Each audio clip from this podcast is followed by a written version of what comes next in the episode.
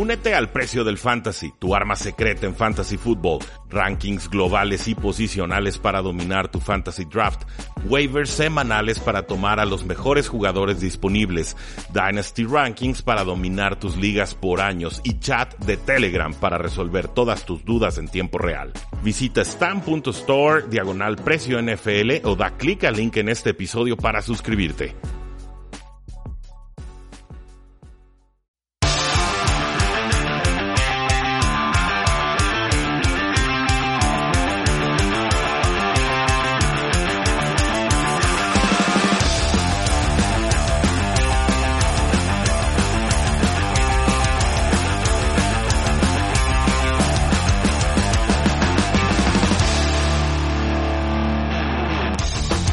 A todos y bienvenidos a un programa más de Tres y Fuera, donde la NFL no termina y nosotros tampoco. Mi nombre es Rudy Jacinto, me encuentran en Twitter como arroba NFL y no les voy a mentir, ¿eh? sigo recuperándome de los YouTube Lives que tuvimos en primera, segunda y tercera ronda. Fueron eh, un trabajo intensivo de como 10, 11 horas en total, luego hacer radio de 11 a 12 de la mañana al día siguiente, pues obviamente requiere un, sobreesfuerzo y hay que estarse recuperando, tomando líquidos, descansando y demás. De repente como que veo el micrófono y todavía me da un poquito de, de, alergia, como que me repele un poco, pero no pasa nada, aquí estamos para complacer y sobre todo para platicar con un poquito más de lujo, de detalle, lo que me pareció bueno y malo y sorpresivo en la primera ronda del NFL Draft.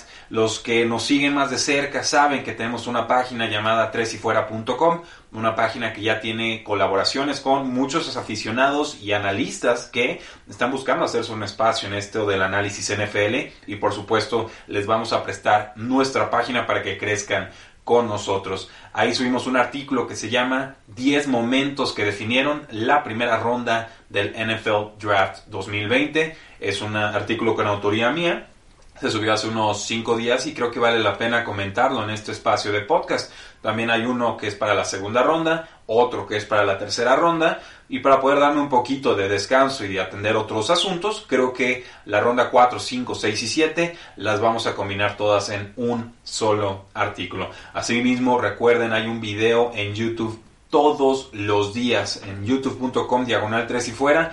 Ahí estamos subiendo videos de 10 a 15 minutos con los ganadores, con los perdedores, con los sleepers de esta clase del NFL Draft 2020. Y lo que sigue, por supuesto, será analizar equipo por equipo cada uno de los resultados de los draft classes y ver si nos gustan, si no nos gustan y qué podríamos esperar de ellos en el 2020 y más adelante. Si les parece bien, pues vamos con este artículo de los 10 momentos que definieron la primera ronda del NFL Draft. Y el punto número uno tiene que ser Cincinnati Bengals. Yo pongo aquí los Cincinnati Burrows.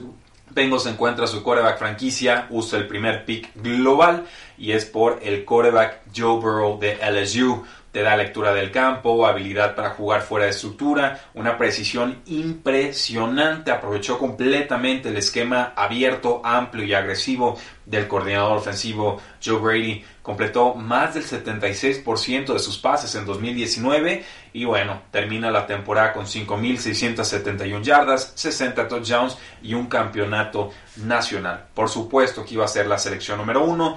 La única pregunta o duda que tengo es qué va a pasar con Andy Dalton. Rumores de trade, pero hasta el momento no ha sucedido nada. Y sabemos que Dalton le habló a Joe Burrow para felicitarle y para decirle que ahí estaba para todo lo que necesitara, lo cual me parece una señal de una persona íntegra y sobre todo de un gran líder de vestidor. El punto número dos para mí sería que los Lions no hicieron trade en primera ronda. Eh, sabíamos, el draft no comenzaba hasta el pick número 3, porque ahí es donde especulábamos que podría darse el primer escenario de trade.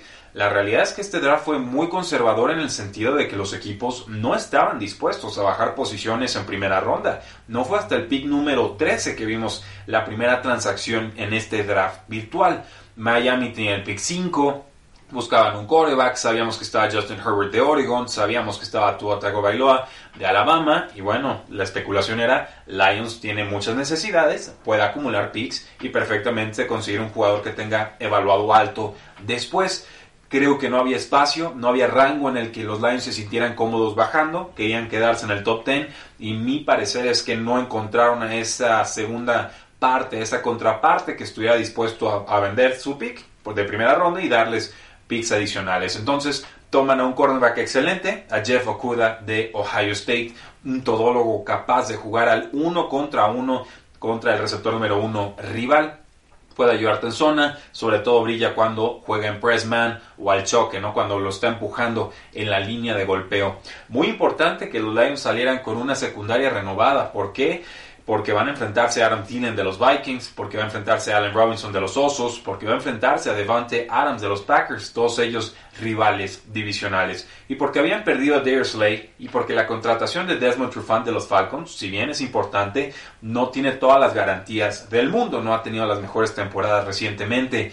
Por ahí también hay que destacar a Amani Oruwarille, la quinta ronda del 2019, y si sumamos todo esto, lo que llega, Oruwarille, Trufant y ahora Jeff Okuda, pues creo que hay una secundaria prometedora con los Detroit Lions. El punto número 3 sería Tank Fortua, misión cumplida.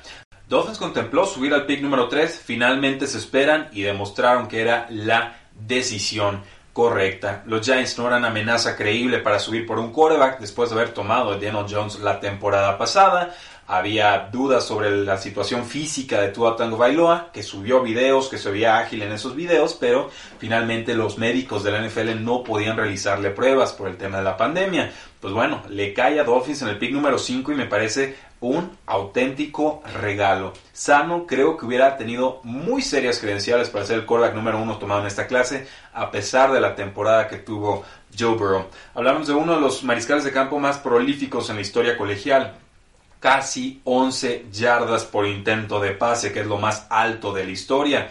Y creo que los Dolphins, a pesar de que veo a su afición dividida, acertaron de lleno. No tengo absolutamente ningún problema con el pick. El talento lo vale. Todos los jugadores son propensos a lesiones en la NFL. Es una liga complicada. Simplemente va a tener que aprender a deshacerse del balón más rápido y no tratar de siempre maximizar el tiempo con el que puede estar con la pelota y buscar siempre una solución cuando a veces la jugada nos dice que no ofrece más y que hay que deshacerse de la pelota. Esta decisión pues por supuesto afecta a Los Ángeles Chargers que toman a Justin Herbert para competir con Terrell Taylor. Herbert el quarterback de Oregon no me encanta, no me convence. Puedo ver cómo puede adaptarse en la NFL. Tiene un gran elenco de receptores, le están reforzando la línea ofensiva Incluso por ahí Joshua Kelly le va a ayudar como corredor número 2. La defensa de Charlie va a ser muy importante, pero yo sí veo una diferencia de talento muy significativa del pick 5 al pick 6 en este rango. El punto número 4, Isaiah Simmons cae a Cardinals. Carolina tomó al nose tackle Derek Brown de Auburn con su pick número 7, un gran jugador. Yo pongo en el comentario del, artículo que es alguien que tapa el sol de ambos lados. Es un jugador enorme y ahora se junta con Kewan Short y con Woodrow Hamilton como linieros defensivos. Panthers tenía una necesidad, había un jugador estrella y lo toma. No hay absolutamente nada que reprochar. El tema aquí es que pues queda Isaiah Simmons, el linebacker y safety y cornerback eh, slot de Clemson y pass rusher, o sea, todo lo que le pidas lo hace y lo toma Cardinals con el pick número 8. Un talento top 5, quizás un talento top 3, te juega de safety, de linebacker interno, de linebacker externo, de pass rusher, de slot cornerback. Es un jugador, sí, más difícil de utilizar por toda esta versatilidad que ofrece y porque no tiene el tamaño prototípico que se esperaría para muchas de esas posiciones pero el jugador demostró que cumple. En Clemson demostró que era la estrella defensiva. Y ahora por fin Chandler Jones tendrá un compañero pass rusher que le pueda ayudar a llegar con doble dígito de capturas. Entonces, aunque ustedes no lo crean, me parece que los Arizona Cardinals acaban de mejorar aún más su off-season. Punto número 5, el receptor número 1 fue Henry Ruggs.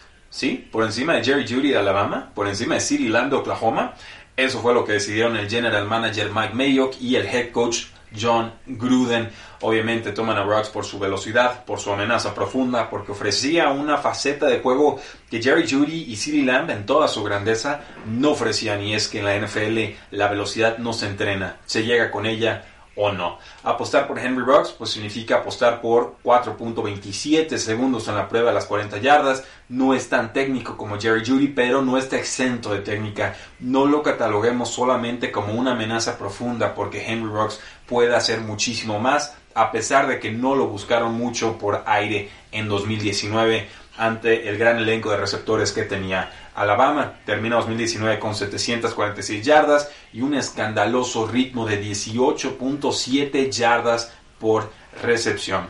Hay un efecto cascada, se va a Henry Rocks, los Broncos aprovechan con el pick 15, toman a Jerry Judy y con el pick 17 los Vaqueros de Dallas, incrédulos, toman a CeeDee Lamb de Oklahoma, que no dudo haya sido su receptor número uno en esta clase.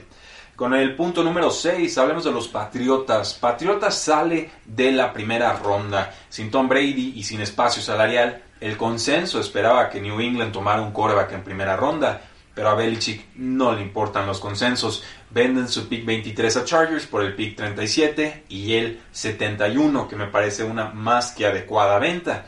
Si creemos los rumores, pues los Patriotas no logran regresar a primera ronda, no logran subir en el draft y entonces pierden al quarterback Jordan Love de Utah State. Chargers usa ese pick, toma al middle linebacker Kenneth Murray de Oklahoma. Es un jugador que a mí me gusta. No sé si el precio era el correcto porque me parece que Patriotas gana claramente este, este trade porque 37 y 71 son todavía activos de los primeros dos días. En fin, es un jugador que asuma 102 tacleadas, 17 de ellas para pérdida y 4 capturas de quarterback en 2019 cubre la baja de Thomas Davis, que ahora se fue a los Washington Redskins, el veteranazo, y ahora sí, la defensiva de Chargers, si se mantiene sana, que es el cuento de todas las temporadas, va a dar muchísimo miedo. La verdad podría ser la mejor defensiva en toda la NFL. Con el punto número 7, quiero destacar la navegación experta de Vikings y 49ers en esta primera ronda. Minnesota deposita toda su esperanza en este draft Cambia el receptor Stephon a suma los picks 22, el 155 y el 102. Manda su pick 25 a los 49ers, suma el pick 31, el 115, el 176. Luego toman al receptor Justin Jefferson de LSU y al cornerback Jeff Gladney de TCU.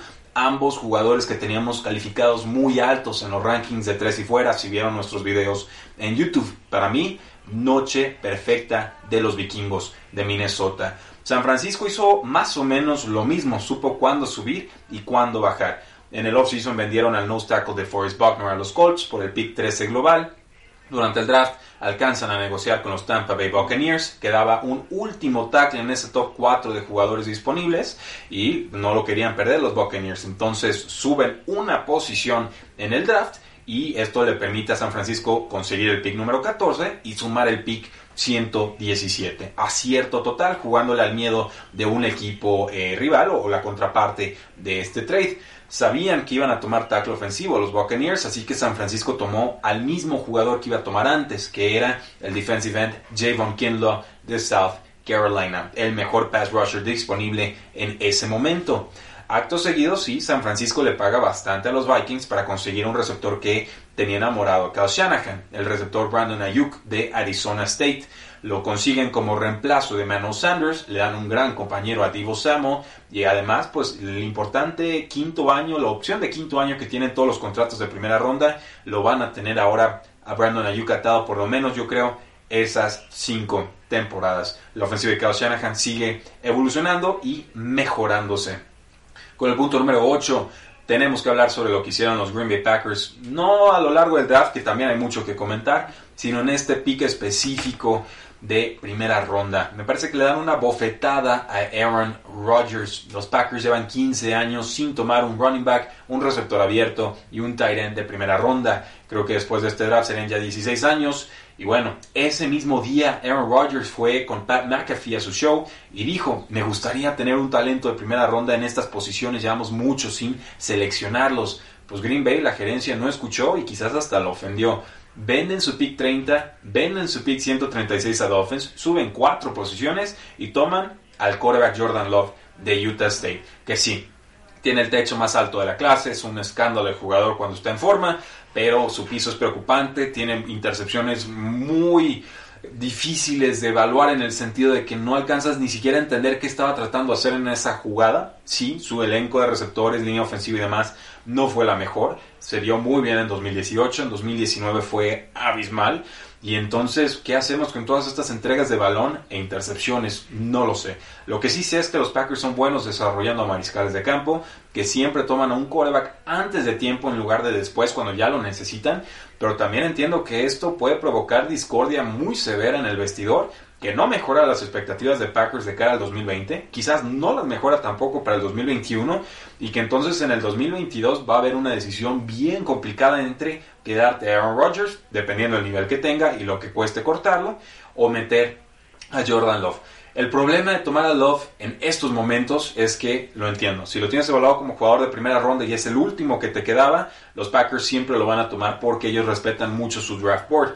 Lo que a mí me preocupa, más allá del problema de vestidor, es que para cuando Jordan Love esté listo para ser titular, ya se le está acabando su contrato de novato. Entonces, sí, en el quinto año con el nuevo CBA tiene otra estructura que depende de cuántos snaps has jugado, si has sido no pro y demás, para que tengas un acelerador o una escaladora ahí en tu, en tu contrato, ¿no? Para que puedas cobrar mucho más dinero de lo que originalmente estabas recibiendo. Pero aún así, me parece que hay un desfase importante en los tiempos que va a tener este equipo para maximizar el contrato de novato que tendría Jordan Love. Lo podrían quizás usar dos, tres años y para cuando acuerden ya le tienen que ofrecer ese contratazo de segundo año que va a estar saliendo seguramente en unos 40 millones de dólares o más caro. Entiendo que si tu draft dice tomas al quarterback, lo tomas. Lo que también entiendo es que esto crea problema en vestidor, crea problema con afición, crea discordia muy severa con el mariscal de campo y que no se alinean, a mi parecer, los tiempos del contrato de novato con los tiempos del equipo y del relevo generacional que siempre se ha dado con los Green Bay Packers. Veremos. El punto número 9, el running back número 1 es Clyde Edwards Hilaire.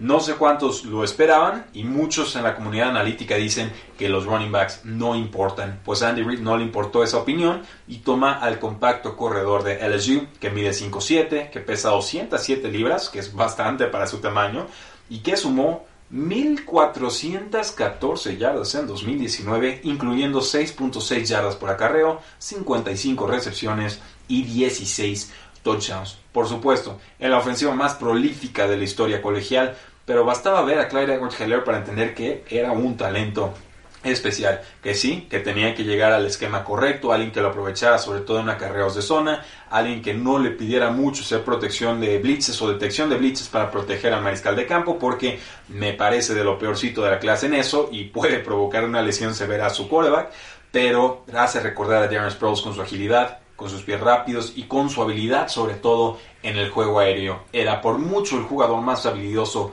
como receptor entre todos los corredores. Y qué dinamismo y qué nueva faceta va a presentar esta ofensiva de los Kansas City Chiefs.